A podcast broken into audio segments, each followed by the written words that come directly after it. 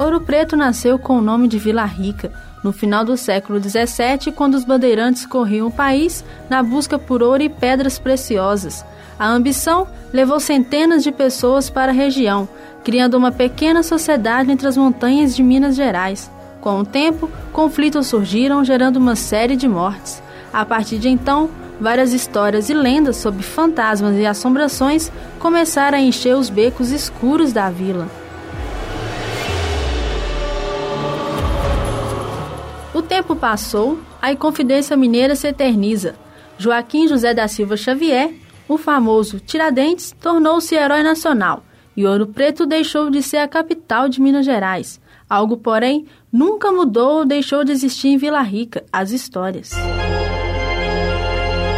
A cada dia, mais histórias nasciam nos becos da cidade e ainda permanecem na memória do cidadão ouropretano responsável por multiplicar as lendas e os contos através da simplicidade da narrativa oral. Lendas como a Missa dos Mortos, o Padre Fantasma e o Menino do Quarto Branco habitam o imaginário dos moradores da pequena cidade. Os contos são passados entre as gerações ao longo do tempo, sofrendo pequenas transformações e ganhando novos detalhes, como explica a escritora e ex-professora de História Ângela Leite Xavier. Vai virando uma coisa absurda, né? Eu vejo uma sombra, ah, apareceu uma assombração em casa. Ah, não sua casa está assombrada. Ah, também puderam, lá morava. Aí já começa a ligar uma série de histórias que na, na, na oralidade ela quase vira realidade.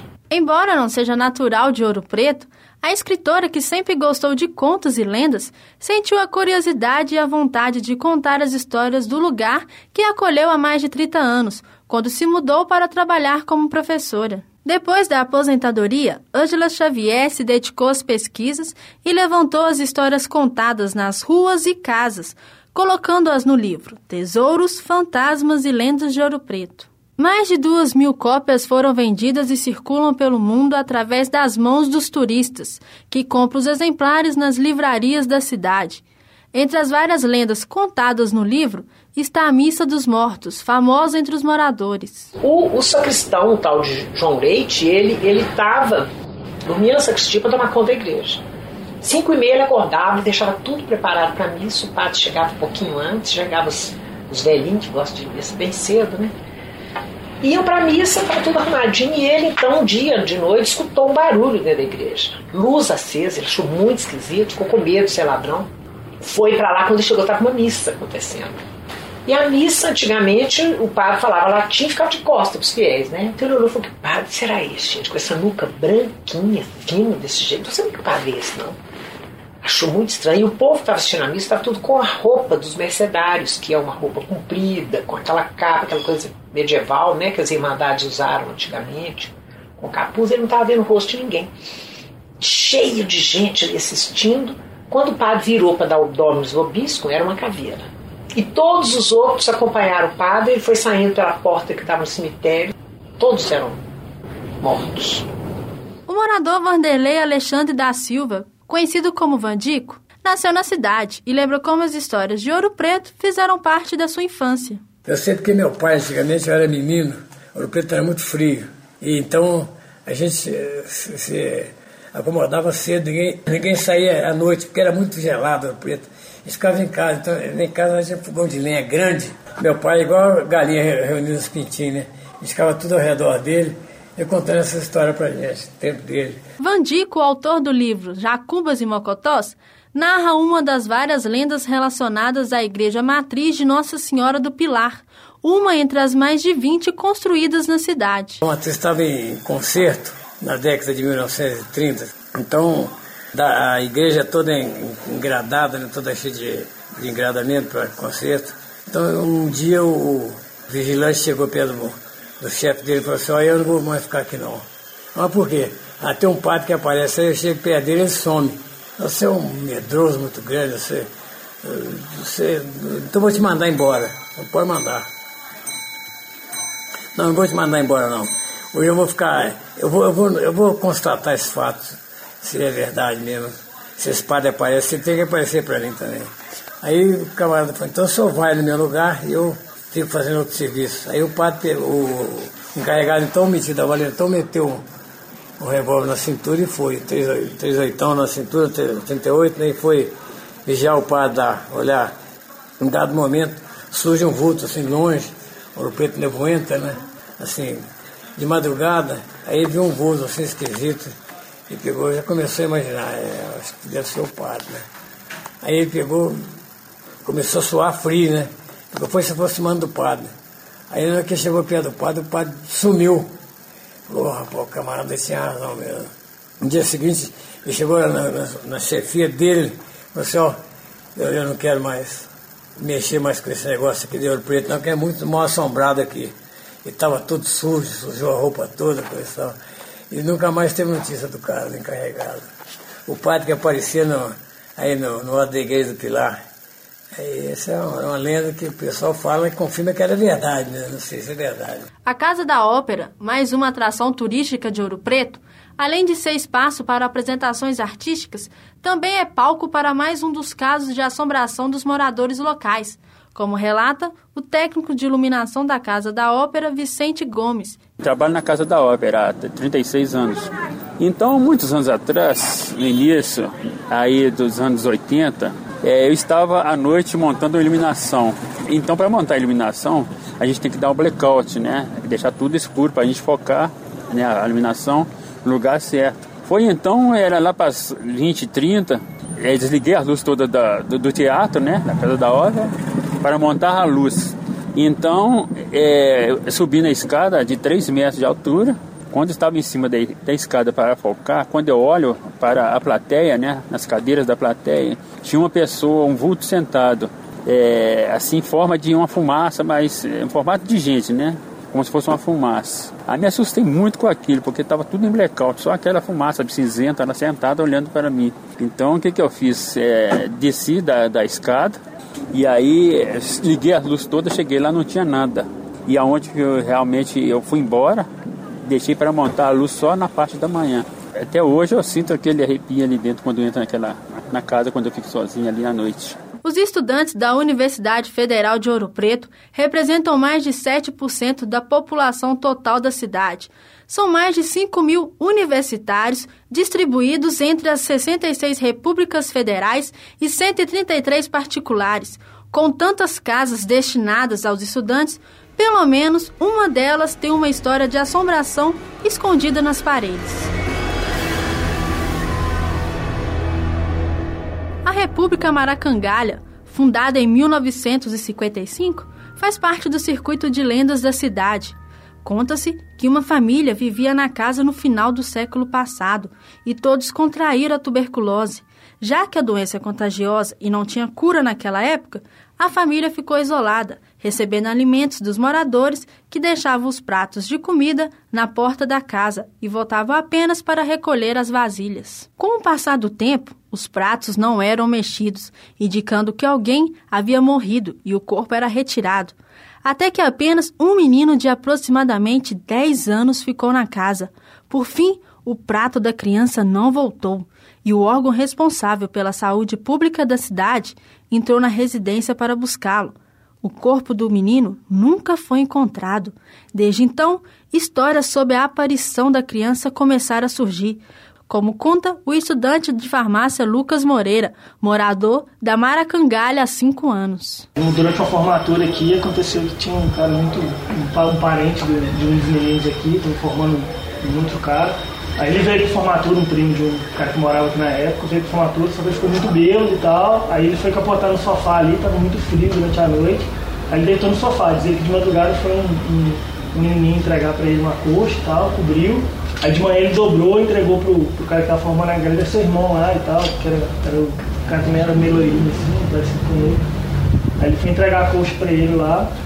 Aí ele falou que, não, não tem irmão, não sei o quê. Como é, é que a gente entregou, te entregou a coxa? Ele falou, não, loirinho, baixinho, pequenininho. Aí ele veio cá, mostrou o quadro e falou, não, esse menino aqui entregou a coxa. O quarto que pertencia ao garoto, hoje ocupado por Lucas, é o único cômodo da casa pintado na cor branca. A casa inteira é pintada de, de cor bege, né, cor areia. E esse aqui é o único quarto branco da casa, né, que é o quarto dele, que era o quarto que o menino morava. Né. Se você pintar ele de outra cor, ele amanhece branco. Para a professora Ângela Xavier, o receio de pintar o quarto de outra cor é explicado pelo fascínio que o mistério da história exerce sobre as pessoas.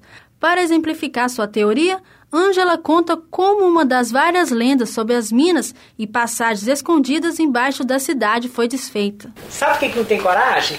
Porque ele quer que fique branco. E se ele pintar de amarelo e continuar amarelo, perde o mistério. Eu tinha uns colegas do curso de geologia que eram meus colegas de yoga. Aí eu falei com eles, ô oh, gente, vocês são de geologia, mexem com espeleologia, estão acostumados a entrar em caverna. Tem um buraco na montanha ali atrás do colégio, eu queria saber se Todo mundo fala que é uma passagem que vai na igreja do Pilar, outros falam que é uma mina. Eu queria ver, né? Eu queria saber o que, que é isso, que é interessante. Aí eles foram lá um dia com corda, com capacete, com luz e tal. Levaram todos os equipamentos, entraram. Aí quando eles saíram, falaram, olha, Ângela, é um buraco de 4 metros, sem nada. Ele não está nem com, com vestígio que foi tampado, sabe? É um, simplesmente um buraco de 4 metros. Então desmistificou. A escritora considera que é importante valorizar a cultura local para reafirmar a identidade do cidadão. Hoje eu sou contadora de história, trabalho muito com essa questão da memória, que eu acho que nós tamo, a gente tem que ter identidade para a gente não ser dominado. Se você acha que tudo seu é feio, você esquece quem você é, não valoriza você mesmo e fica cultuando o outro, ele chega aqui e pisa em você, que você jamais vai ser tão boa nas coisas dele como ele é. Você é boa nas suas coisas. Tão congado, a festa do Congado, que é nossa, entendeu? As lendas, a história de Chico Rei. Eu valorizo esse personagem todo, acho eles maravilhosos, porque é uma forma de você ter uma cara, né? Anualmente, 500 mil turistas visitam a cidade em busca dos prédios históricos, igrejas, museus e festivais. Como bônus, os visitantes ainda levam na memória os causos e lendas narrados pelos moradores nas praças e janelas de Ouro Preto. Ouro Preto, suas lendas e suas histórias. Idealização e narração, Stephanie Martins. Texto e edição, Leidiane Souza. Produção, Jéssica Leles, Josiane Santos, Marcos Tadeu e Ulisses Antunes. At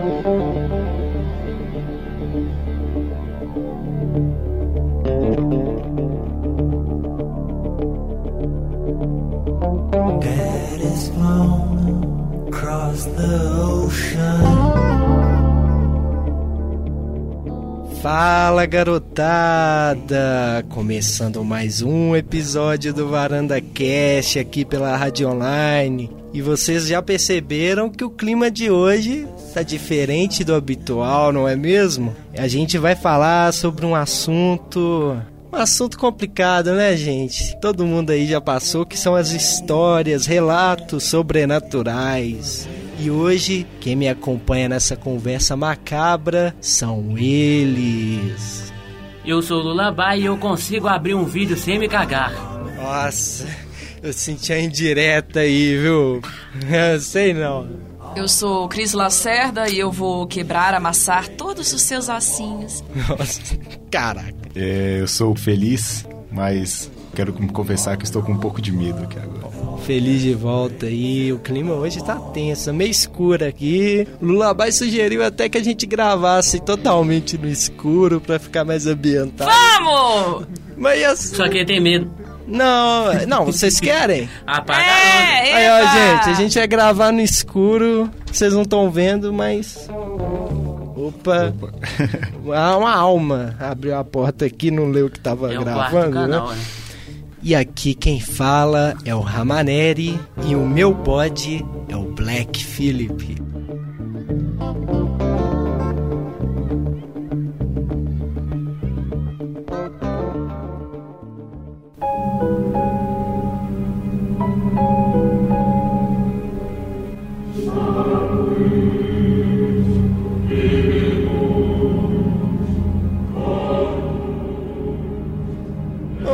Pessoal.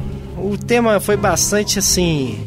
Deu um trabalhinho para fazer. Vamos ver o que, que vai gerar desse programa de hoje, dessa edição. Que nós vamos contar um pouquinho sobre relatos sobrenaturais. E a gente, quando pensa em relatos sobrenaturais, logo vem aquela imagem do, do ser obscuro, o cramunhão, o capeta, o mochila de criança. É uma figura antagônica aí de Deus, que tem vários mitos da origem, como foi feito, e a mais famosa, né, que seria um anjo, um anjo divino que tinha muitos poderes, é considerado o primeiro filho de Deus e por pura ganância, ambições, é o próprio Lúcifer quis tomar os poderes de Deus. E assim, Deus o expulsou do paraíso junto com oito anjos, no total de nove, e assim foi criado o mito de origem do inferno. Os anjos que caíram foram expulsos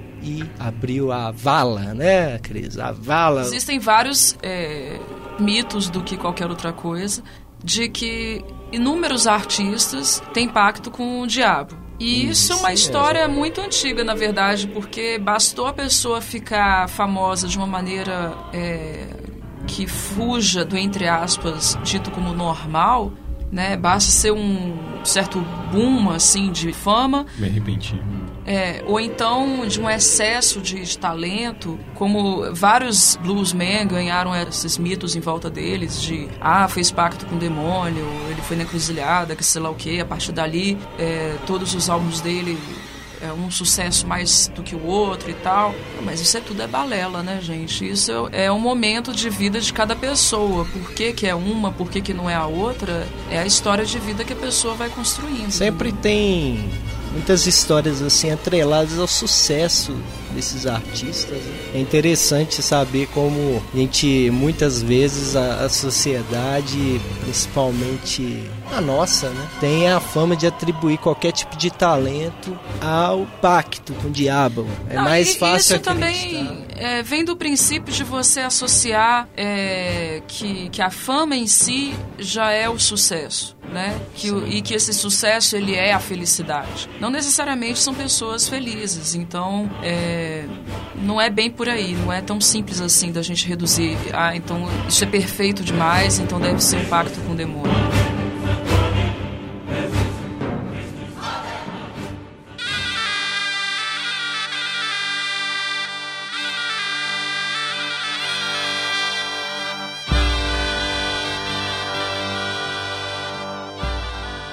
Feliz, feliz de volta. Olha só o feliz. Pegando. Depois do Guerra Civil, ele tem medo do, do Homem-Aranha, né, Feliz? o ódio mortal do Homem-Aranha. O ódio. É um ódio com medo ou é só um ódio sincero? Não, é só um ódio, um ódio bem sincero que eu tenho com o Homem-Aranha. Detesto o Homem-Aranha. Mas, pegando por esse lado de pactos, um, uma história também que, que eles falam aí é a história do Fofão que Ei, saudoso. O... Fofão, ele abre portas, né? que o rapaz que fazia o Fofão, né, fez um pacto para ter fama e sucesso com o personagem. De... Então, peraí, um pequeno parênteses. Coisa então deu errado, hein? que preço que ele pagou, né? É, pra ter uma bochecha de. de é, porque ter sucesso escrotal, dessa forma. Não. Lula, Lula Bai, você quer ter sucesso vestindo aquela roupa de fofão? Nem a pau. Não descer um saco você ficar todo dia. O Lula Bai, eu tenho uma teoria dele ah, que eu vou revelar mais pra frente aí. Oi, hoje, se eu perguntar pra criança quem quer fofão, o cara fala. Não sei não. Que sucesso, hein? que, que pacto. Ah, para. O pacto a... venceu, né? Mas a carreta furacão faz sucesso. Oh. Com fofão. Será que a carreta furacão é a extensão aí do pacto do fofão? Ele não soube pedir. É, se for realmente uma coisa do inferno, né? É, pois é. muito estranho aquele cara subindo lá muro. Todo fofão sobe muro com uma certa facilidade. Nem põe a mão, já vai subindo. É, com certeza. Isso é uma coisa endemoniada. Mas o, o, preço, o preço que o Fofão tinha pago, segundo a lenda, é que ele iria colocar o diabo em todas as casas. Que é isso? E, sim, com, Olha, com, bonequinho, com bonequinho do Fofão. que eles diziam que tinha uma estaca uma adaga, né? é, e um pozinho vermelho dentro do, de cada Bom, então eu posso contar a minha história em relação ao fofão? Mas só uma coisa antes, é. Você sabe por que que tinha essa adaga no fofão? Não sei dizer. O negócio é o seguinte, pessoal. Essa história aí, é, antigamente, né, os brinquedos não tinham essa estrutura de hoje. E os bonecos antigamente era muito comum ter uma espécie de. não vou dizer adaga, né? Mas era um, algo pontiagudo dentro dos bonecos para sustentar a cabeça deles. E com o fofão não seria diferente. Só que aí algum ser, né? Decidiu. Vamos abrir o fofão para ver o que tem dentro? E na verdade era, era esse suporte que dava estrutura para a cabeça dele. E o pessoal começou. Não é a adaga, é o demônio. Exato, é porque a cabeça, ela era de plástico. E ela era mais pesada do que o corpo. E o corpo Sim. de pano. Então, obviamente, o boneco ia ficar toda hora molenga, ia ficar feio, entendeu? Ele nunca ia parar sentadinho. E a, a Ia ser geleca, né? É, e a criança ia frustrar muito com aquele bicho, entendeu? Aí, pra poder não rolar isso, eles põem uma estrutura que é imitando a nossa coluna, né? Pra Exato. poder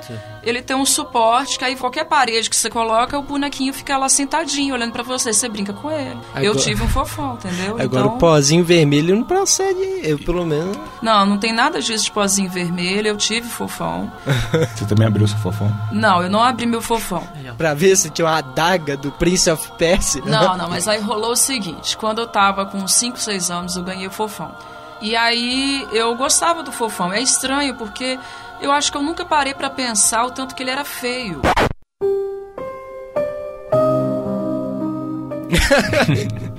que a boquinha. Eu acho que é porque o personagem dele no, no, Olha no pro, pra programa... cara do feliz, como é que ele tá agora. a cara do. É, não, perdi ele tá ali do raciocínio.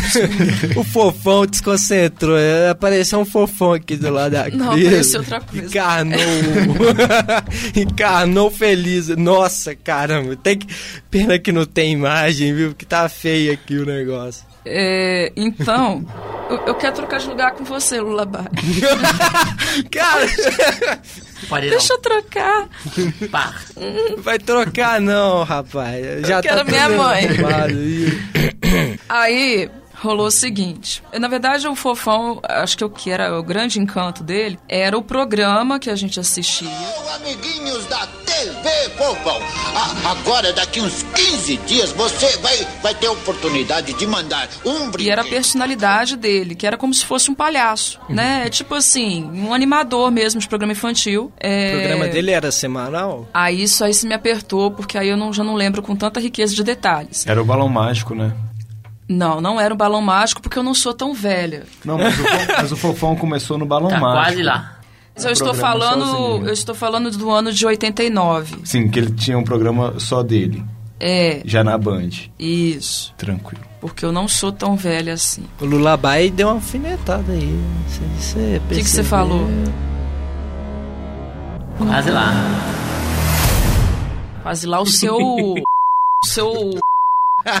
Tá quase lá mesmo, olha lá. Rabinho que deve ser.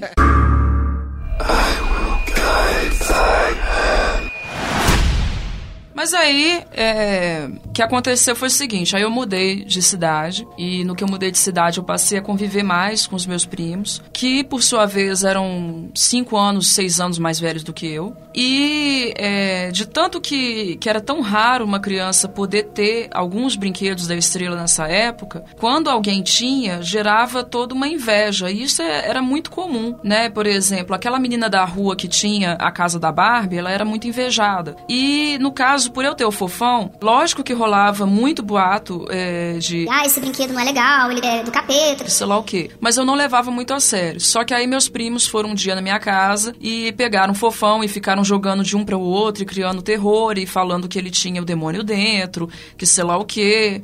E aí eu acabei acreditando. É, ele tinha um olhinho meio assim, catatônico de vidro. E, e aí eu, eu comecei a achar que ele tava olhando diferente pra mim. E. Diferente é, em que sentido? Bom, simultaneamente. Cortejando? Nossa, Cris, que bracinho. Que bracinho. Não, não, não, não. Eu achei que ele ia me matar mesmo. É, nessa mesma época rolava o filme do Brinquedo Assassino. Ah, filme que eu não tinha assistido, mas a gente via o trailer, a gente via o comercial e aquilo ficava na cabeça. E O aí. Foi inspirado no. Não, foi uma infeliz Não. coincidência. E foi isso que minou a carreira do Fofão. O que tirou o Fofão do ar e, e, por consequência, acabou com todos os brinquedos e todas as coisas que tinham a marca Fofão foi porque, infelizmente, rolou uma coincidência que a roupa do brinquedo assassino era incrivelmente semelhante à roupa do Fofão. Muito igual. Vocês podem ver aí na internet, pessoal. O Chuck usa macacãozinho, aquela roupa ali meio coloridinha em alguns A pontos. blusinha listrada. É, Mas como o próprio listrada. Feliz falou, o, o Fofão, ele precede o brinquedo assassino, entendeu? Então, assim, uma coisa não tem nada a ver com a outra. É, foi uma coinc- coincidência, assim, muito infeliz o lançamento do filme na mesma época. E aí, pronto, se já tinha boato, aí que fortaleceu mesmo. Fortaleceu. O boato era prévio, então, em relação ao, É. ao filme. E né? aí, que O aconteceu... filme foi- só concretizou. só É, pra o filme aí, aí entornou o caldo. E aí que aconteceu? Eu olhava pra aquele bicho, eu achava que ele ia realmente andar e tal. E aí eu tinha visto um pedacinho do filme que deixava claro que ele podia ressurgir, assim. Ele podia, por exemplo, você cortar um braço do boneco e o braço vinha. Ei, vou aqui um correndo bracinho. você de novo. E, e junta com o boneco de novo. Então eu pensei assim, quer saber de uma coisa? Eu não quero só dar esse boneco pra alguém. Primeiro que eu não quero desejar o mal pra ninguém, então eu não quero esse mal pra outra criança. Eu tenho uma história assim, já lembrei. Então, quero, eu falei pra minha mãe assim, eu quero que você queime ele vivo e eu quero ver ele queimando.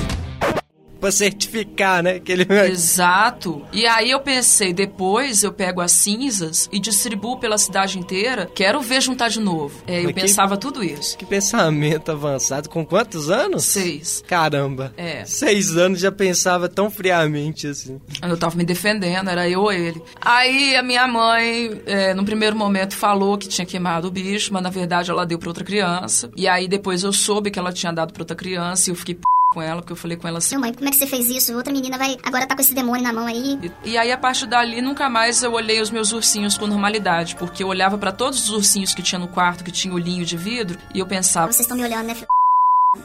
Só fechando esse fofão da Cris aí, que eu achei interessante ela falar que tentou queimar o fofão dela. Eles diziam que pra, quando você tinha um fofão, você tinha que queimá-lo imediatamente. Meu Deus. Porque aí, tipo, acabava a maldição do fofão na sua casa. Que que é isso? Tá vendo? Por instinto, eu não tava tão errada assim. Tá vendo? Era só queimar o bicho e ver ele queimando.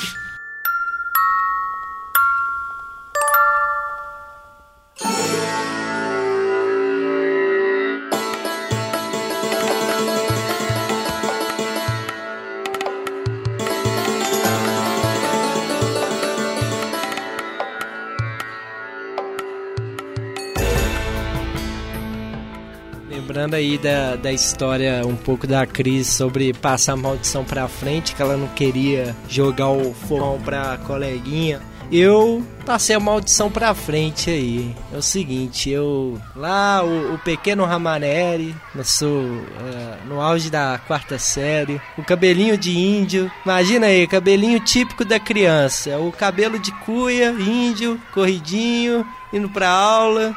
E eu fiz amizade com um coleguinha lá que ele era bastante evangélico. E ele começou a me, me falar sobre coisas que era do capeta. Aí tinha Dragon Ball que eu adorava, sempre gostei. Ele falou, Dragon Ball é do capeta. Você tem que quebrar os seus jogos, tudo que você tiver de Dragon Ball. Aí começou a falar Pokémon, Yu-Gi-Oh! E na época era a febre do Yu-Gi-Oh! E cara, eu tinha várias e várias cartas que a gente comprava nas bancas e eu fiquei com neura daquilo. Eu nem pegava na cartinha. E um belo dia eu pensei assim: Vou desfazer dessas cartas. como é que eu desfiz dessas cartas? Eu cheguei na janela do meu prédio, gritei um, um vizinho meu que tinha mais ou menos a minha idade, e o nome dele é Guilherme. Guilherme Calazans, quem sabe ele ouve aí. Aí eu gritei. Ô Guilherme! Ô Guilherme! Aí ele chegou na janela, não sei o que. Quando ele apareceu assim, já foi na cabeça, eu taquei a sacola, cheio de cara. Ele só baixou assim. O Pedrinho tá de volta aí, que. O Pedrinho tá de volta aí, que. Uma acontece. Uma acontece. Quando eu canto quando eu canto baile Ele abaixou a cabeça assim.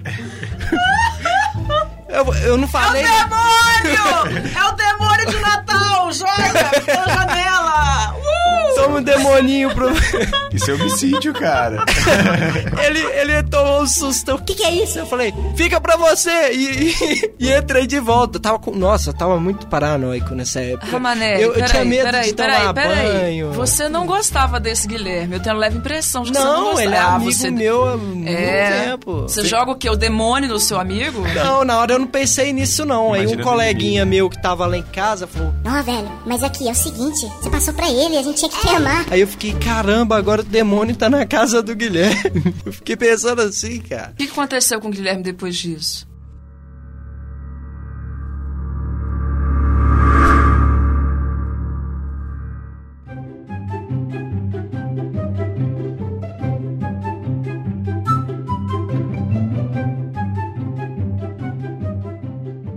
Lulabai, Lulabai, você tá mudo, Lulabai. O que que tá acontecendo? De, de história até que eu tenho um bocadinho até que bom. Até...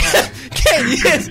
Quando eu era pequeno... Até que bom. É, enfim. Quando eu era pequeno, minha tia, quando a gente ficava lá em casa, ela... Meu primo, ele falava muito palavrão, né? Ah. Aí... Aí teve um dia que minha tia falou assim... É, vai falando. Porque teve uma vez minha tia morou lá em Teoflotone. Mas antes, antes era só roça, era bem cidadezinha mesmo. No interior tem várias É. histórias. Aí né? minha tia falou que teve uma época que, um mês, um certo mês, que tinha um menino que ficava falando.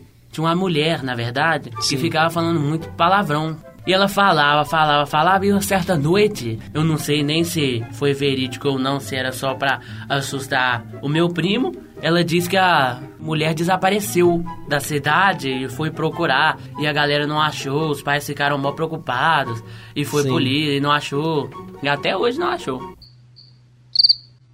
Oh, É eu tô coisa- esperando. Não, aí Ou ah, seja, se você Não, fala muito palavrão, pode acontecer Nossa. de alguém te matar no matagal. Pode ser, pode ser muitas coisas, né? Pode acontecer de desovar seu corpo no rio. Bom, mas assim, voltando aí aos casos de interior, é, rolou o seguinte: lá em Além Paraíba, uma época tava. Além Paraíba é na divisa de Minas com o Rio. E aí em Além Paraíba tava rolando um boato de que tinha uma mula sem cabeça. Eita. E Opa. várias pessoas estavam acreditando nisso e tinha muita gente até começando a não querer sair de casa na hora que escurecia. E aí um padre notou que os fiéis lá da paróquia estavam até deixando de ir na igreja por causa do horário da missa, para poder evitar de sair de casa à noite, com medo de mula sem cabeça, essas coisas. E aí, num dia que a igreja estava um pouquinho mais cheinha, ele enfim, convocou lá todo mundo lá da paróquia, que fez a isso? Pensar que a partir de uma cabeça como a nossa, de uma mente como a nossa, o mundo fica ruim a cada dia, porque uma mente dominada pelo diabo é capaz de conquistar outras. É, e aí nessa missa ele começou a pregar, falando para os fiéis que era um absurdo eles estarem com medo de mula sem cabeça. E aí ele pregando disso e tal, e aí todo mundo já tava naquele silêncio do tipo assim, nós, nós estamos né, sendo chamado na chincha, todo mundo né, puxa, minha culpa, minha máxima culpa, somente minha culpa. E de uma das portas da lateral da igreja tinha um, um vendedor de, de pipoca com um burrinho. Eita. É, Já tô sentindo. de tal forma que quem estava sentado na, na igreja via apenas a parte de trás do animal. E é, aconteceu que bem na hora que o padre estava falando tudo isso, Vamos pedir misericórdia ao Senhor para que todos aqueles que articulam a maldade do mundo. bom, isso é o que diz a lenda, o que diz a minha avó. Que reza a lenda. É, que entrou um, um insetinho na narina do, do bichinho e ele bufou. E nisso todo mundo saiu desesperado de dentro da igreja. Porque até alguém falar que não era mula sem cabeça, um troço bufando e dando coice, Aí, fo- veinha rolando escada abaixo, foi uma correria desgraçada, tudo pra poder sair da igreja, porque vem a mula aí, cara. Sai da frente que a mula tá vindo. Dá, dá uns medos. Mas se você for parar pra pensar, lenda urbana não tem meio que uma confirmação visual da coisa. A maioria, todo mundo fala, eu vi, meu amigo viu, É, tem a saudosa- minha avó viu, mas ninguém realmente viu. Cadê o cara que eu vi? Eu afirmo. Sim, igual a saudosa história aqui em Belo Horizonte tem várias. A loira do Bonfim, o capeta do Vilarinho. São histórias assim que uma pessoa inventa, tira da cabeça e vai espalhando e aquilo vai. São as Corrente. famosas correntes, né? É a corrente pré-era internet aí. que O pessoal fazia. Eu tenho uma história da época de cursinho, cara. Opa. É, assim, tinha... Na época que eu fazia cursinho no Cromos, ali na Broncaran, Não, eu fiz cursinho lá, cara. tinha... Pré-vestibular. Pré-vestibular. Tinha um professor de biologia que todas as vezes ele chegava na sala e mexia com, com a menininha que ficava na porta. Sim. Só que ninguém via essa menininha. Não tinha menininha. Então, assim, a gente achava que ele fazia por zoeira. Aham. Só que, assim, eu sou um... Eu O Labai arrepiou aqui. Eu acredito, Esquizofrenia é foda, né? e isso foi muito bizarro. Que porque, isso, teve, porque teve uma vez que eu parei e, tipo, eu, eu vi uma menininha na porta. Caralho, velho. Só que ninguém tinha visto a menininha.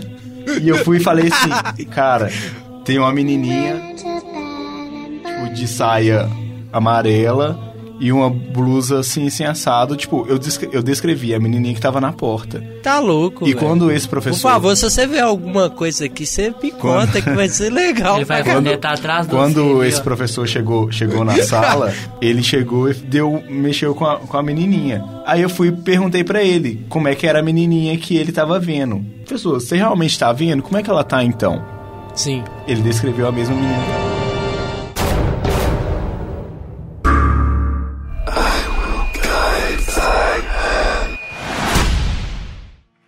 Cara, tem uma, uma outra história também que eu ficava, eu morava com minha mãe e eu sempre, eu sempre tive muito medo de ficar sozinho. E aí, numa dessas vezes, isso eu tava formando, tava no terceiro ano. Que isso, super recente. Foi, eu fui, fechei a porta do banheiro e tal, já normal. Escutei uma criança chorando. Caramba. E eu tô assim, cara, tem uma criança chorando aqui, aqui dentro. E aí eu fiquei com aquilo na minha cabeça, porque eu realmente escutava a criança chorando. Aí eu acabei de tomar meu banho normal, achei que era do, porque eu Sim. tenho vizinhos que tinham crianças, tipo, tinham Vizinhos bebês, que né? faziam muitos cílios. É. De Tinham- madrugada. Tinham, tinham, bebê, tinham bebês em casa, então assim, eu fiquei assim, poxa, deve ser dos meus vizinhos, então deixei pra lá. Sim. E aí eu falei com minha mãe, mãe, você tá escutando a criança chorando? Não, Tipo, perguntei pro meu primo também que mora lá com a gente, se tá escutando algum- alguma criança chorando. Ele, não, não tô escutando nada. Aí eu falei assim, pô, beleza, né? Então deve ser alguma coisa na minha cabeça e tal, vou deitar. Eu fui deitar no meu quarto, eu tenho uma estante de livros. Sim. Lá na casa da minha mãe. E aí a estante tombou e todos os livros caíram. E quando eu, eu olhei assim, eu vi um vulto, tipo, uma criança. Criança, eu- eu tamanho fiquei- criança, bebê. Criança, neném, Neném, tipo, neném. ninguém, Vulto de sabe? neném. É, Engatinhando. E passou. E eu fiquei com muito medo daquilo. E eu comecei a chorar, gritei, tipo, É, minha isso mãe... é meio Anabelle, né? Tipo assim, uma coisa Criança é um meio... negócio bizarro, né? Minha mãe É foi- criança, tem muita coisa ligada a criança. Aí minha mãe foi, conversou comigo, tipo, falou que era pra mim rezar, que ia dar tudo certo e tal, ia ficar tudo bem. mó climão, velho. E aí, não, e aí eu fui dormir tranquilo, sabe? Quando você vai dormir bem e tal, fui dormir Ah, eu super não ia de boa. dormir bem, Depois nem de pensar. jogar Não. opa. E no Vou outro, dia, no outro dia de manhã, eu fui levantar pra mim ir pra aula. Sim. E assim, eu sempre arrumava minha mochila no mesmo dia de manhã. Então, tomei meu banho normal Certo. e de novo escutando o choro de uma criança. Eita. Ah, não. O Então, negócio é no banho, cara. Tem, Para de tomar banho. Cancela esse banho. aí. Poxa, tem alguma coisa errada. E aí, quando eu olhei no, no reflexo do espelho, Eita. eu vi a criança parada atrás de mim. Só que eu não conseguia ver o rosto dela. Aí eu abri a porta rapidão, não falei nada com ninguém, porque o pessoal já tava achando que eu Pô, tava Pedro, não é surtando. Pedro não, feliz. Eu, feliz, você, você vê as paradas, que loucura, velho. E aí, tipo, fechei a porta e tal, rapidão, saí do banheiro, rápido, arrumei mesmo. Ajoelhei pra arrumar minha mochila assim no meu armáriozinho assim. Aí eu vi, aí eu vi o rosto da criança. Ai. Ready? E aí, tipo, quando eu olhei, era. Eu vi um monte de chifre Ai. e vi uma cara. Tipo, a cara da criança era tipo um porquinho. Ah, não. Sabe? Era um negócio muito sem noção. E depois disso eu fiquei com muito, Era muito um, um medo. pequeno diabinho. Sim. Ai. Só que, olha, esse, olha. Esse programa aí, eu. Mas- Como que eu vou editar esse programa, gente? Ô, mas o- Você o- vai ter uma quarta voz. Sozinho em casa às É. três da manhã. Ai, meu Deus. Aí o cara vai abrir, vai ter um quarto áudio. Vai falar de quem que é? Aí a sua mãe vai chegar Nossa. por trás de você e falar: Pedro. Nossa, minha mãe fez isso. Pode terminar, Pedro. Eu conto o gancho da Mas- minha mãe aqui. E o, o interessante foi que depois, depois de, tipo, umas duas semanas... Isso de dia, isso só de pra dia, ressaltar. Caramba, dia. velho. Aconteceu no, no- adianta na, nem noite tá ante- na noite anterior e no di, na manhã seguinte. Meu Deus, velho. E De assim, dia foi, foi bem f***. Só que o que eu achei esquisito depois, eu não acho não deve ter ligação nenhuma, mas eu falei assim com minha mãe: Mãe, eu acho que a Aline, que é uma prima nossa, tá grávida. Aí minha mãe tá assim, Que isso? A Aline acabou de casar, ela não tá grávida. não sei o que. Passou um tempo. Você chutou, assim. Tipo, eu não sei, foi uma e ligação que eu tive. A criança dela nasceu normal. Normal, nasceu normal. Eu achei que, tipo, por isso eu acho que não tem nada a ver, sabe? Foi, foi bem. Cara. Veio. Eu falei assim: Cara. a, Aline, a Aline tá O grávida. que, que tem a ver o diabinho E- com o filhote da Mega, sua... megas é duas arrepios. crianças. Foi, foi, tipo, foi num espaço muito curto que, uma, que eu vi uma criança e a outra, e minha prima veio falar Ah, eram duas grávida. crianças distintas. Sim. Então A minha você pri- acha que ela deu sorte e ficou com a boazinha. Eu, eu não sei. A que derruba a estante é boazinha? Não. o- o Ela que- pode ser só travessa. Não é. Preconceito seu.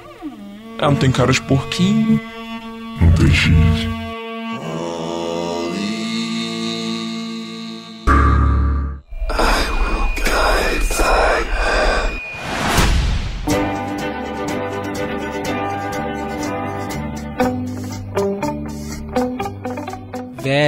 Velho, eu tô lembrando aqui, aproveitando. Eu tava lá editando Varanda Cast do Chaves, né, gente? E deu muito trabalho, foi um dos programas que deu mais trabalho pra editar, porque tinha muitas referências de episódios, é, além da trilha. Então é um programa assim que precisou de bastante cuidado pra fazê-lo. E eu geralmente eu faço aqui nos estúdios da Rádio Online, as minhas edições eu levei para fazer em casa, para acelerar o processo. E coloquei um fone de ouvido. Invadi a madrugada, né? Comecei, creio, umas 9 horas da noite e fui até terminar, cara. Terminei era umas 4 horas da manhã. Só que nesse tempo, eu lá editando, procurando, fone de ouvido, sem som nenhum na casa. Vai lá, e eu com fone alto, eu preciso de, de, de saber como é que tá andando as coisas. Cara, eu só escuto uma voz assim no meu ouvido. João Pedro. Eu tirei! Eu tirei o. Cara, eu tirei o, o, o fone de ouvido. Imagina o Bambam aí, pessoal. Bambam quando solta. Eu falei assim. Tirei o fone de ouvido assim, olhei. Era minha mãe, minha mãe com o olho arregalado assim. Você tá ma... Eu comecei a xingar. Você tá maluca? Eu tô aqui editando. Num silêncio, do nada você chega no meu ouvido baixinho e fala: João Pedro, o que que foi? Eu passei por uma dessa Você tá com a minha mãe. concentrado lá. Eu e- tinha, tinha visto aquele filme do Sexto Sentido e eu tava em período de férias, então você fica vendo filme até tarde, não tem horário com nada e tal. E minha mãe acorda de madrugada, ela quando ela levanta, ela levanta igual um zumbi. Porque o corpo anda mais rápido do que a cabeça, entendeu? Tipo assim, anda meio descompassado. E aí, normalmente, ela faz uma rotina, assim, de conferir gás, porta e pegar água. E aí ela viu que eu tava escovando os dentes e tava exatamente naquela hora que você abaixa a cabeça pra cuspir. E aí, quando volta a cabeça, tá minha mãe no reflexo. Excelente. Eu, eu xinguei ela tanto, mas tanto, mas tanto, que ela ficou assustada. Ela não, Não é conseguiu pra nem falar o que, que ela ia falar, coitada.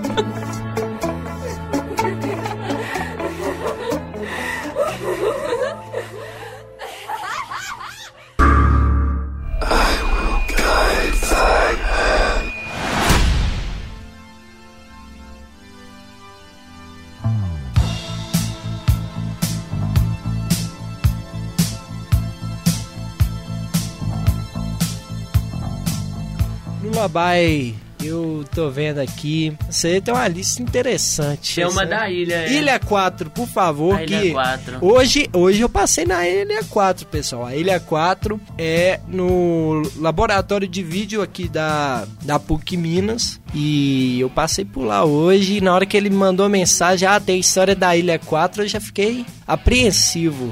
Como que é a história, a história da Ilha dele é porque, voltando um resuminho, só dar um resumo de história. Antigamente é o que conta.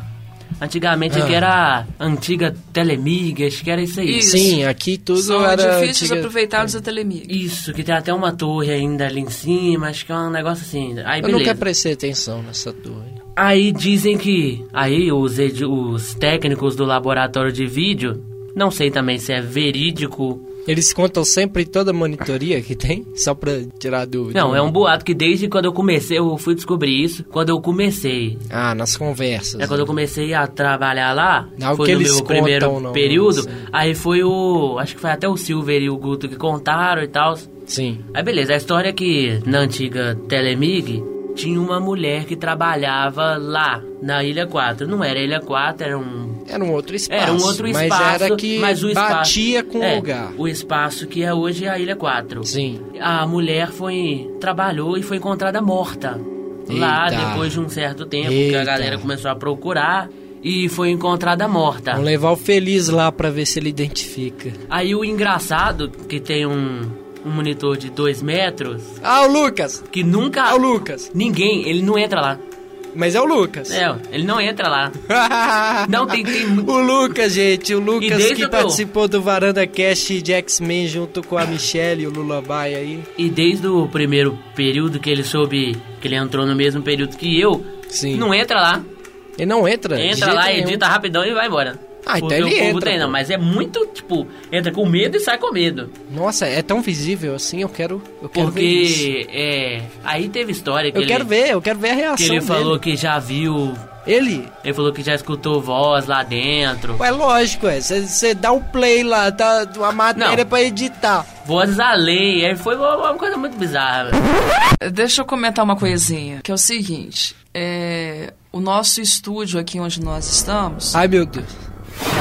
Ele ele divide parede justamente com essa ilha. Ai, meu Deus. Ah, é, nesse estúdio, tipo, Ai, aqui, meu- é a Ilha 4. Exato. Ah, é E tem uma verdade. portinha aqui, meu Inúmeras vezes acontece que se você, do lado de lá, estiver fazendo um escândalo muito grande, gritando muito Olha! alto, ou colocando um som muito no talo, Não quebra a magia, não.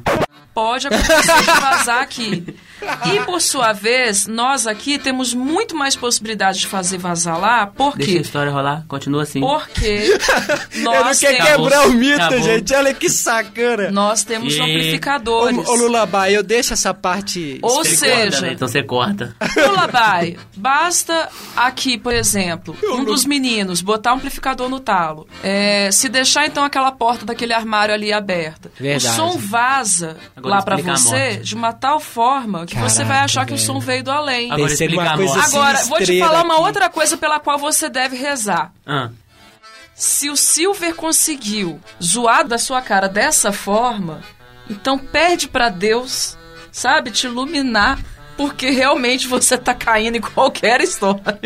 Não, Mas na o verdade Lulabai até que- tem ótimas histórias mas aí na pra verdade contar até nos que eu outros. não, eu sou meio cético pra essas paradas, porque até porque eu nunca vi, de fato. Eu só conheci pessoas que já falaram que viram e tal. Aí eu meio que não ligo muito não. Não me importa aí, deixa pra lá. Desculpa. É porque passou o fio aqui. A gente começa. Vai, ver o povo daqui é. O clima tá gostoso, né? O tá todo fio. mundo meio tensinho aqui. Não, é porque ele passou o fio, aí de repente puxou o fio e veio minha perna junto. Tô assim. É, Veio, veio o cramunhão por já a perna. Mas aqui, gente, é, bom saber esse negócio que vaza som na ilha. A gente podia. Fazer umas pegadinhas. Não, a gente. Ô, Lu, ô Lucas, é. Vou editar um negócio aqui pra escapa e põe um som do. Som de espírito aqui no talo. Ah, pode chegar lá e falar assim. Ah, eu quero fazer uma edição aqui com você, aqui na Ilha 4. Ah, o que que é? Ah, é um, é um curta que eu tô fazendo, Um curta? que é de terror e, e que a gente mata as pessoas, as cabeças voltam e as cabeças quicam nas paredes.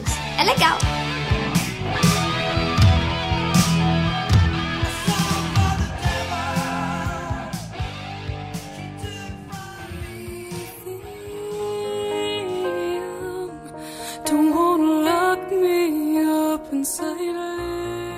Pedro. Pedro Feliz. Cara, Eu convoco uma história sua que eu fiquei curioso aí com essas histórias, viu? semestre passado, uma amiga nossa lá da sala, Carol. Falando nisso, gosta de você pra caramba, hein, Carol?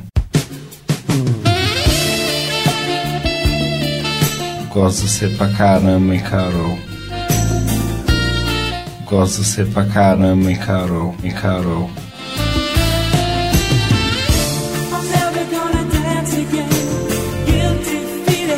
Carol, Carol. Mas, enfim, juntou uma galera lá da sala, eu, Fernando e mais duas amigas nossas, a Bruna e a Lorena. E fomos pra casa da Carol em Barbacena, que era aniversário dela e tal. Ela tinha chamado a gente pra ir pra lá, juntou a galera e foi. E aí, na hora de. A gente chegou lá, passamos por uma estrada de terra pra chegar na, na casa da Carol. E assim, super tranquilo e tal, na, na ida. E, e foi. Falei assim, pô, isso aqui de noite deve dar um medo, hein? Nossa, pra que você falou? E aí- Provocou a, a entidade. Só que, tipo, o que acontece? Eu virei e falei com o Fernando assim, cara, pra que a gente estiver saindo à noite, na hora de voltar, vamos passar, passa por aqui e, tipo, simula que o carro estragou. Beleza. E aí a gente começa a gritar. Começa, começa a gritar e ver o que, que acontece. Vamos ver se essa galera assusta. Só pra encher o saco. Bacana, né? Aí assim. Esportivo. Meio. Você acha correto uma pessoa que leva susto como você, que tem até uma certa habilidade de ver coisas, e você fazer isso com um coleguinha? Eu posso- Você acha que Deus concorda com isso? Cris. Você não acha que isso é coisa do demônio? Cris, eu, eu, eu caí na minha própria pegadinha. Vou te contar o que Não, aconteceu. foi com. Na ele verdade- chegou. na verdade, ele nem- chegou assim. Cris, devo te confessar, eu acabei caindo na minha própria A, pegadinha. ver- a verdade foi que aconteceu um negócio muito surreal. Tipo, o que aconteceu? A gente voltando de uma festa que a gente tinha, tinha ido lá em Barbacena. E aí, assim, tinha. Festa foi boa? Foi boa, foi boa. Tocou Gil Melande? Mas tinha, ainda tinha duas pessoas a mais no carro. Então tinha sete pessoas dentro do carro. E aí foi. Eu falei assim, cara, eu vi um vulto passando na estrada. Você Isso daí viu era mesmo Eu você- realmente vi. Eita. Eu realmente vi. E aí foi. O Fernando achou que eu tava brincando. Porque você tinha combinado com ele, Porque ué? eu tinha combinado com ele. É. E aí ele olhou assim e tá, tipo. Não, não, não, cara. Beleza, beleza. Ah, Tipo, joinha, não, é, isso ente- mesmo. Eu entendi o que, Esse- que é e tal. É. Fez o sinal do Ronaldinho. Aí eu fui e falei assim, cara, acelera. Ah, tá. Pode ir? Aham. Aí foi, eu comecei a ver na estrada de terra duas crianças caminhando Vai. na minha direção. Fih, os três Não eram crianças reais, não? Não, não, é- não era, não, não era criança, assim, tipo, era da nossa, da nossa idade, assim, mais ou menos. Tipo, uns jovens andando. Crianças não- jovens? É, não tinha nada, não tinha nada no- na estrada. A estrada da- era um breu, era Mas não eram pessoas de verdade, Não, não tinha Pessoa- ninguém. Elas estavam iluminadas não ou tinha, estavam não tinha ninguém, escuras? não tinha ninguém. Eu vi um vulto passando, Ah. não deu nada. Eu falei isso com ele, ele tipo, entendeu que era pra fazer a brincadeira. Sim.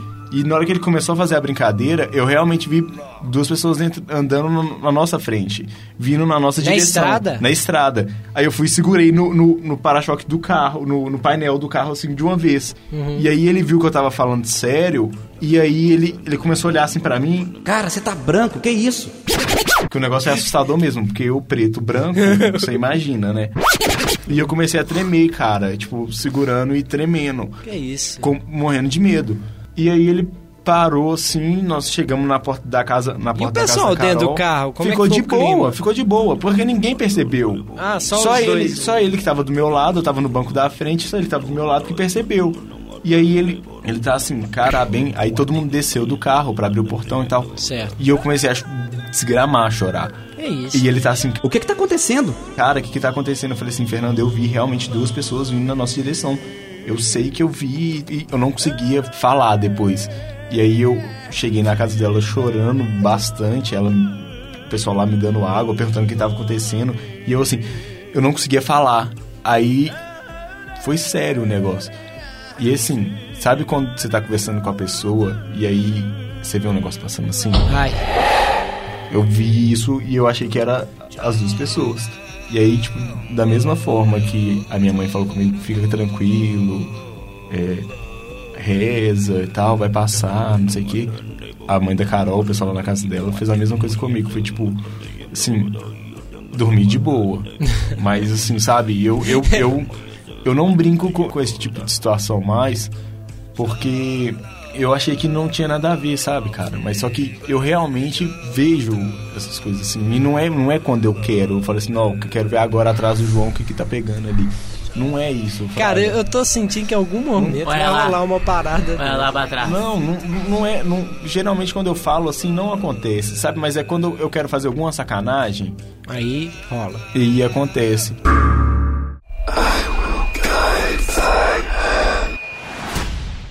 Passagem minha de criança, eu não posso afirmar que eu vi uma coisa. Porque eu até hoje, como eu era muito criança, como eu tinha só uns 5 anos, eu não sei se eu vi, ou se eu imaginei, ou se eu sonhei.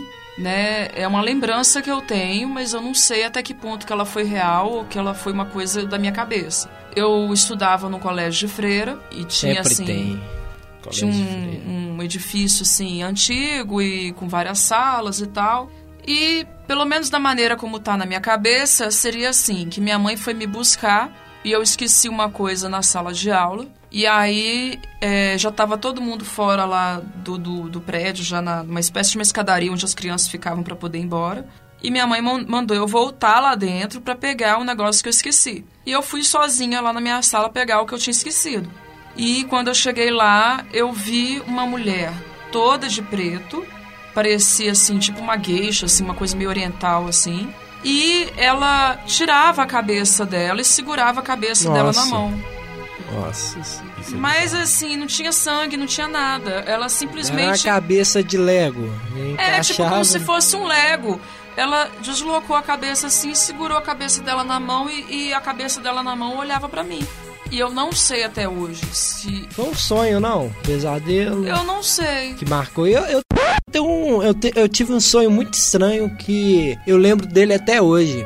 Nosso amigo Felipe Izard, que gravou aqui na rádio Top 5 Rock anos 70. Pessoal, não tem nada a ver de, de terror, não, de, de medo, não. É, é só sonho que marcou é, a geração. Eu cheguei, eu tava muito empolgado quando eu ganhei violão com 16 anos e tava pensava em violão o tempo todo, queria aprender de qualquer maneira. E um belo dia eu sonho que eu tô numa praia, chego na praia de Itaoca, Espírito Santo, aquela areia meio Já fui lá.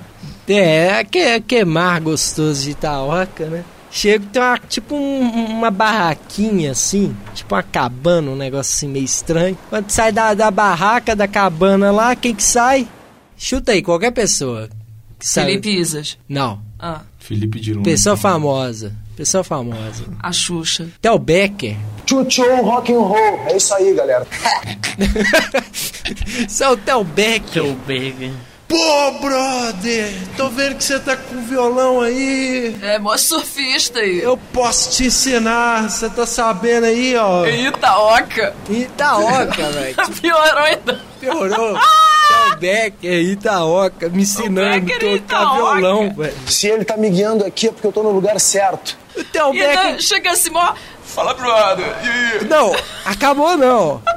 Não, e ele todo assim, Se você quiser, eu posso te ensinar, hein? a tocar violão. Eu é Ele falava mesmo. igual de é isso. Não, daquele jeito maluco dele. Aí, Mas antes, vamos fazer o seguinte, eu... pode falar, eu tava todo animadão, tá dando moral pra ele. Eu- o cara vai me ensinar, não sei o quê. Vamos fazer uma coisa antes? Aí eu, eu falei, vamos, vamos. Eu fiquei baba-ovo dele. Não, só, só, só falar, Theo, não sei o quê. Vamos dar um mergulho que lá no fundo, na areia, tem muita palheta. A gente vai conseguir muita palheta. Cara, e eu lembro, eu mergulhando assim, eu enfiando a mão e vinha cada palheta, palheta preta, palheta branca, palheta de todos, todos Um mar de palhetas. Nossa, velho, a gente desceu. Qual a ligação do cara do Lab com o seu sonho? E aí, ouvintes do Varanda Cast, aqui é o Felipe Isas que fala. E é o seguinte, cara, essa história aí foi uma loucura, mano. Eu lembro que de repente o João deu um tapa em mim, cara, sabe o que, que eu sonhei e tal. Aí eu falei, Jesus, o que, que será que esse cara sonhou? Tomara que ele não tenha sonhado que estava. Enfim, aí foi me contando, né? Falando assim que toda essa história que vocês ouviram, cara, eu não tive nem reação na hora, simplesmente comecei foi a rir, mas eu ria tanto, mas tanto. Cara, foi uma loucura, mano, foi uma loucura. Que tempo era muito bom, cara, muito bom. Tempo que você sonhava com o Tel Becker, a gente não tinha muita coisa pra fazer na aula e que ficar contando a respeito dessas coisas, as coisas da vida. Não é à toa que a gente tomou bomba, hein? Enfim. Bom, gente, um abraço a todos os ouvintes. Parabéns pelo programa, viu? Tá muito bom.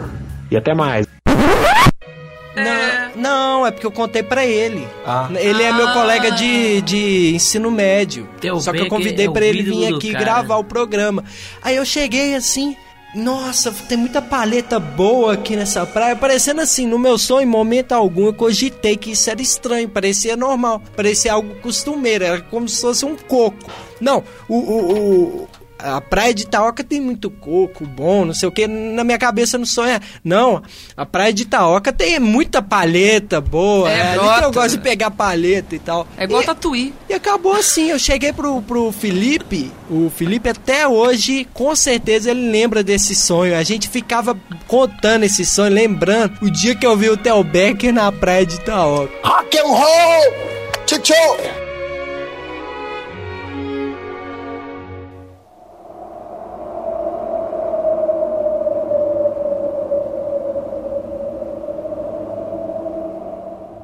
Eu, eu já tive um pesadelo que virou um, um- Eu não vou falar. E se eu falar aqui, eu vou cortar. Então não falo. Vai botar Eu, eu tive um sonho, um pesadelo sinistro. Eu vou, vou contar, f... Eu corto. Eu tenho poder nas mãos. Eu tenho poder de corte. Eu vou deixar só eu falando esse pedaço, depois, na parte decisiva, eu corto. Seguinte, eu tava lá fugindo de uma. Tipo a Samara.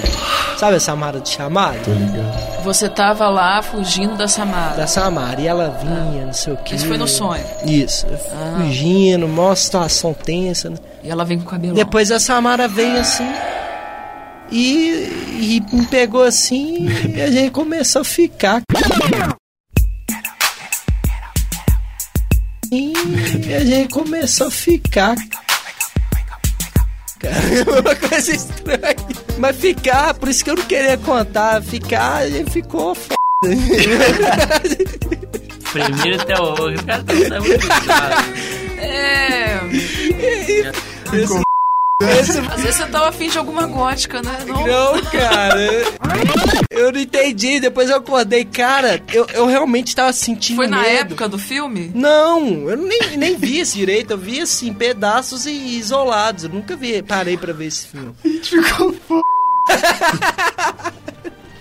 Cara, eu tava com medo, velho. Eu, eu lembro da sensação do sonho, eu realmente estava, mas parece que ela me pegou um momento ali.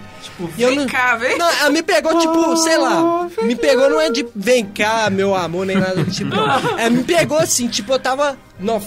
pra mim. Agora ela vai te matar, né? É. Aí, de repente eu, eu comecei, nossa, bracinho e tal. Nossa, que bracinho. Nossa, que tipo, eu bracinho. mudei Que totalmente. cabelo longo, bonito. Cara, e aí, tipo, eu comecei a, a ter um, um seduction com ela lá e. Aí, velho. Que fetiche, hein? Samara. Mas eu lembro desse sonho aí, foi bastante divertido. Isso é engraçado.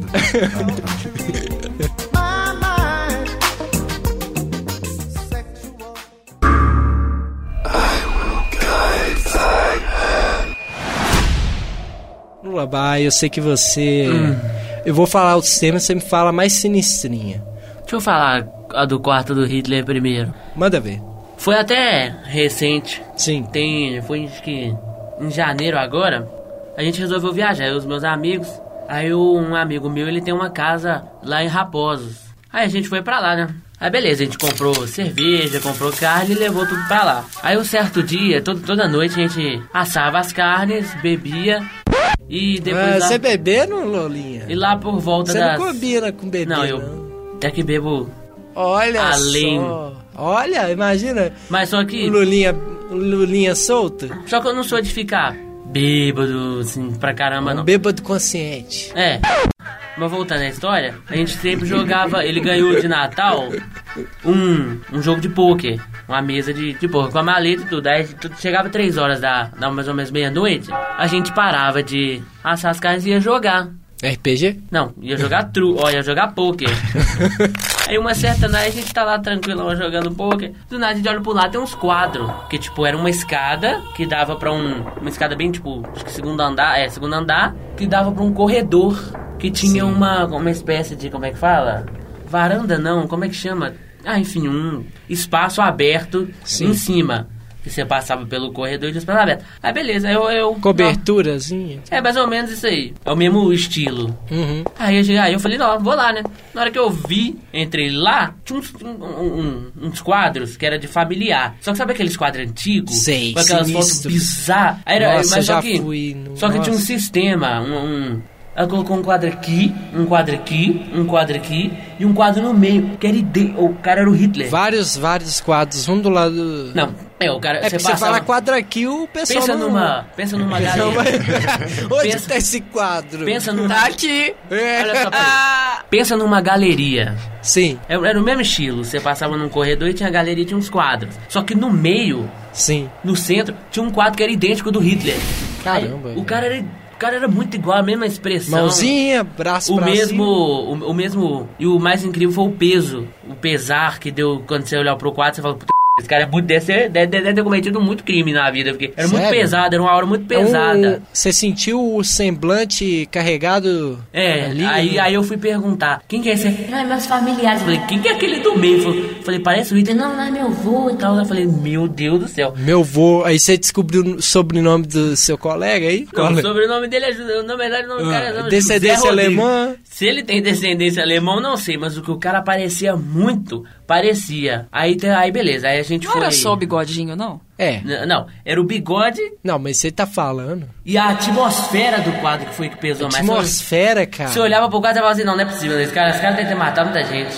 Ele tava, ele tava, tinha um, um- uma espécie de A foto dele era morrinho muito... assim, ele com um pezinho pra, pra frente, olhando pra Aqueles cima. quadros que o cara simplesmente para na posição e fica nem sorrir. Aqueles Sei. quadros antigos de foto costumeira de Sim. antigamente. Só que era muito pesado, cara. Você olhar pro quadro e falar assim, não, não é possível, esse cara não é bonzinho. Não tem como, não. Mas os outros quadros Não, os influenciaram outros o quadros tão climão? bizarros. Deve, pode ter até sido influenciado, porque o jeito que eu fui colocar na galeria um quadro aqui, um quadro aqui, um quadro aqui, um quadro aqui e um no meio. Nossa, eu imagino E um o Lullaby no subindo meio. e o colega é dele. Não, Se você aqui, ó. quer assustar o Lullaby, você põe um quadro aqui, um quadro aqui, um quadro aqui e um no meio. Aí voltando. Aí beleza, a gente foi dormir e a, a- foi e ele é a namorada dele. Aí a, namo- aí a mãe dele não deixava ele dormir com a namorada dele. Só que dentro do Por quarto. que será? Ah, sei lá, mano. É Você tinha um quadro no meio. ela não deixava ele dormir. Aí, beleza, só que dentro do quarto, isso já é outra parte da história que não tem nada a ver com o quadro. O quadro é um e a, e- e a outra história é outra. E a outra parte é outra. Que é o quê? O quadro, aí dentro do quarto, sabe aqueles. Como é que fala? Aquelas cadeiras pra pessoa que fica doente, aí tem que. Que o cara tem que. Ela, ela tem uma tem mistura um de cadeira de roda com latrina. É, que tem o pinico, Ok. que tem o vasozinho. Aí Sim. beleza. Tinha um lá todo estragado, todo regaçado. Na casa, mas que casa antigona, velho. É, a casa era bem antiga. Aí beleza, aí meu colega, meu colega foi zoar, Ah. aí ele foi lá no quarto no meio e Você vê que o meio. pegou o a meio cadeira. É muito importante. ele pegou a cadeira e colocou no meio. E No a- meio! Ela- Peraí, peraí, peraí. No meio é o lugar do demônio. Entendeu? Por que, que não deixou Meio, tudo com a meio, menina? meio. Porque tinha o quadro Caraca. no meio. Meio, meio, meio. Exato. Tá vendo? Aí viu, é tudo. Aí beleza, aí na hora que. que... Aí ele de sacanagem fez a. Aí a cadeira começou a fazer barulho, aí ele foi embora e picou a mula. Sim. Aí do nada ela já acorda. Que não, não, porque eu tô vendo espírito, não é possível não, que tem um negócio muito doido aqui. Tem a cadeira mexendo, tem quase Hitler aqui nessa casa. Quero ir embora, quero ir embora, quero ir embora. Nós endoidamos, falamos assim, você não vai embora não, minha filha, olha a hora. Não, eu quero ir embora, eu quero ir embora agora, eu quero ligar pra minha mãe, eu quero ligar pro meu pai. Que isso? Falei, Que isso? Isso foi a menina. É, que ela Ah. tem, e ela tem muito medo, assim, cabulosamente. Foi muito engraçado. Mas só que aí você para, aí a gente ficou aqueles momentos da noite que você não consegue. Você tá todo mundo acordado e a gente ficou lá. Poxa, mas você, seu tio, seu bisavô, acho que era bisavô. É igual o Rita, ele não é, mas a gente meio que zoava. Eu falei, cabuloso. Eu falei, não, não, não, é só. Mas aquele dia foi, foi tenso.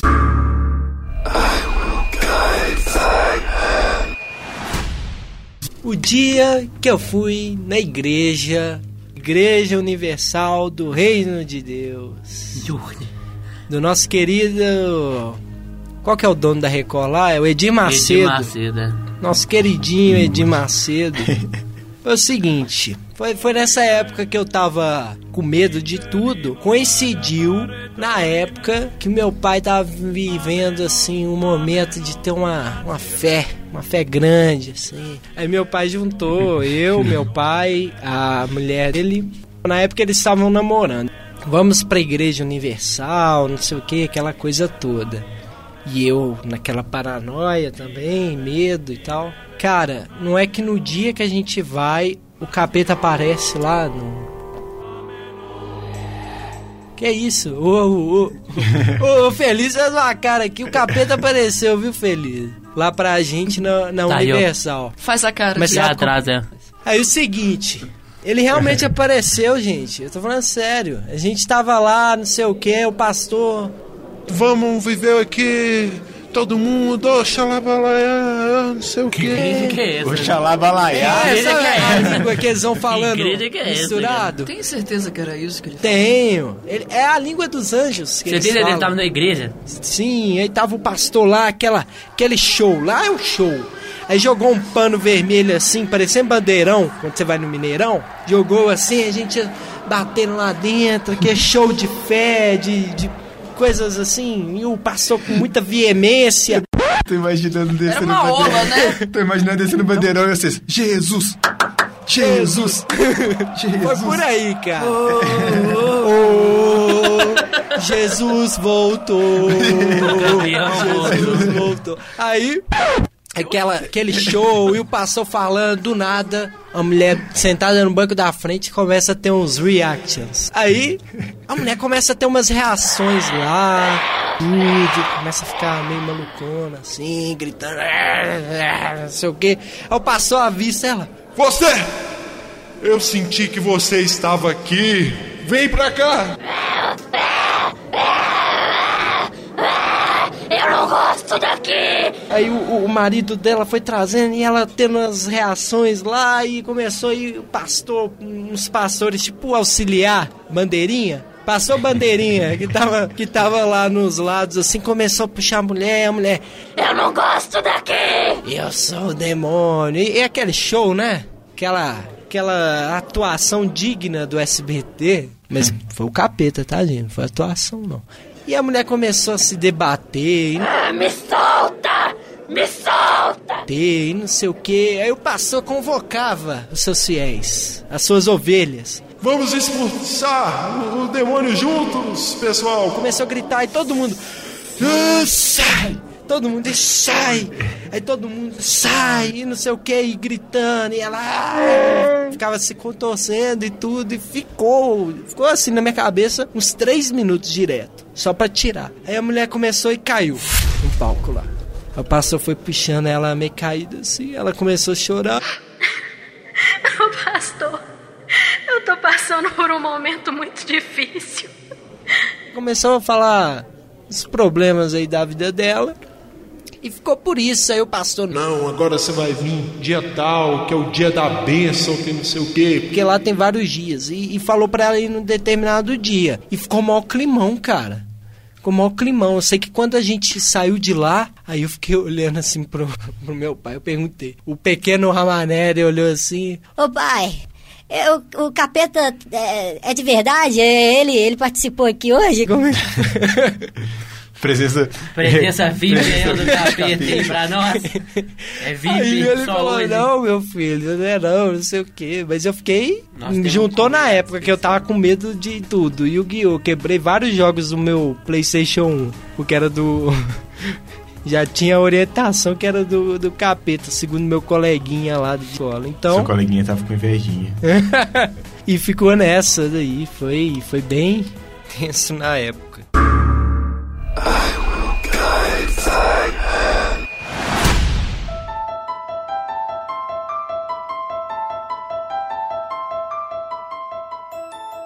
Ainda bem que tem edição, né? Porque se você tivesse esperado tudo que aconteceu aqui. Eu João Vitor estou morrendo. Aconteceu várias coisas, nós somos abduzidos aqui, fomos parar em outro planeta. Hum, passei. Ô Feliz, Feliz, você tá aqui pra comprovar. O que aconteceu foi, foi coisa mágica de outro mundo, não foi? Foi, foi quase sobrenatural.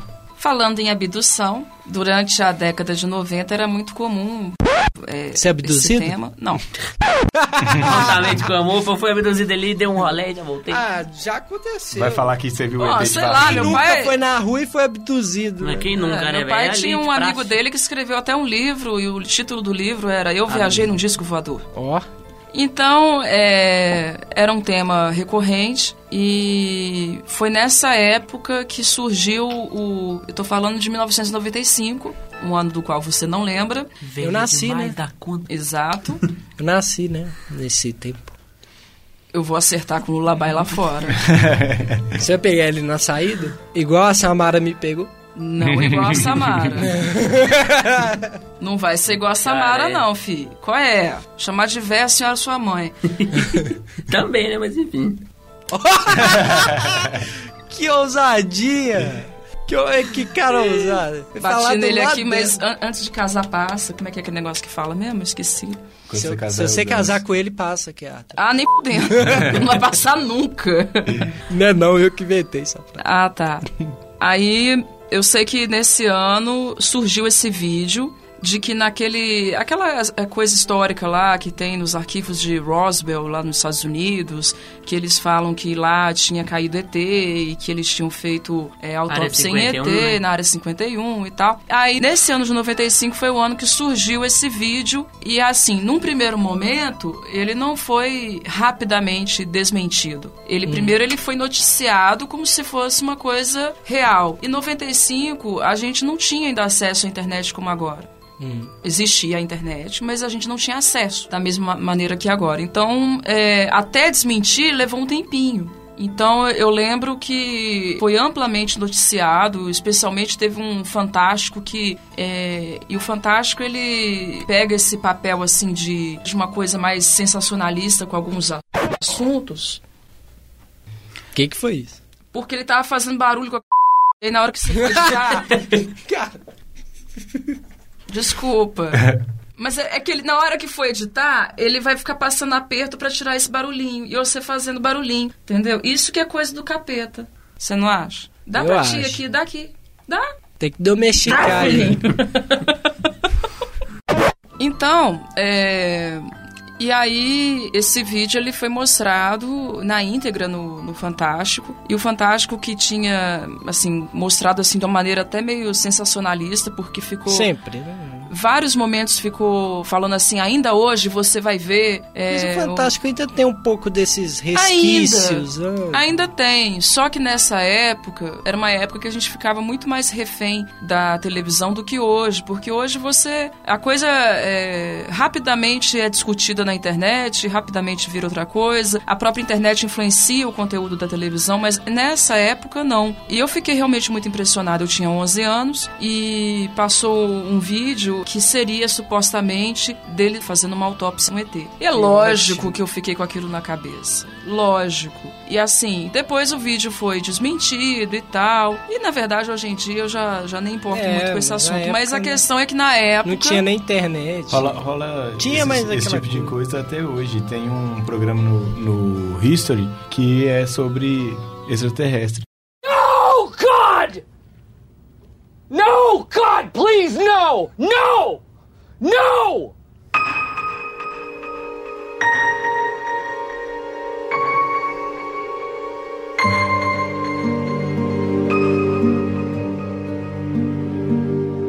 Só pra finalizar aí agora também pra galera que joga Pokémon. Nossa, coitadinho. Ah, ah, Tem- Lulabá joga! Lulabá joga! Joga! Eu, eu, eu pego o ônibus com ele e tá lá caçando o, que, o, o Batman. Uma, o Batman. Batman? Mas não era o Pokémon? É, O mas é o. Pokémon, né? É o Zubatman, É né? o Zubatman. Ele Captura o, o morceguinho lá do Pokémon. Conta É, lá. Quando saiu, quando saiu o Pokémon pro Game Boy, você não conseguia colocar o Pikachu dentro da Pokébola do jeito normal. Tinha todo um macetezinho. E aí, Mas você conseguia com macete. com- certo? só com macete. Ok. E aí, assim, numa dessas vezes, uma menina pegou e jogou a Pokébola normal no Pikachu e o Pikachu ficou dentro da Pokébola, Mas esse é o do Game Boy, só pra. o do, o do Game Boy. E ficou dentro da, e, ela- e o Pikachu ficou dentro da Pokébola. Então foi um feito inédito. Inédito. Até aí, beleza.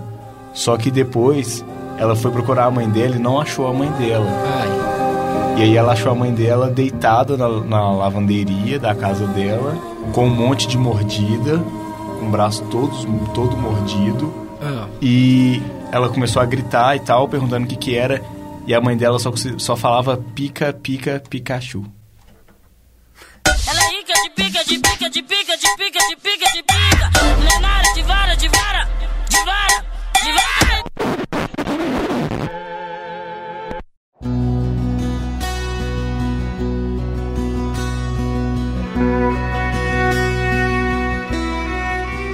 E nesse clima.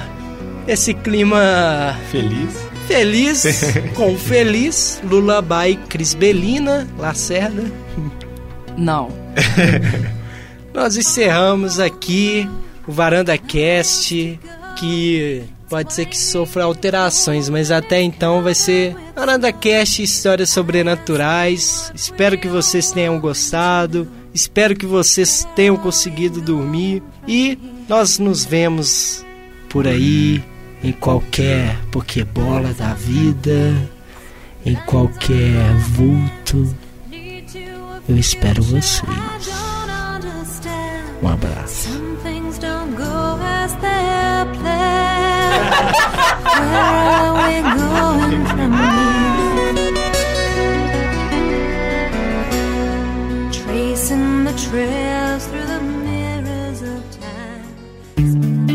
Essa foi uma produção do Lab SG para a Rádio Online PUC Minas. Ouça mais em fca.pucminas.br barra rádio.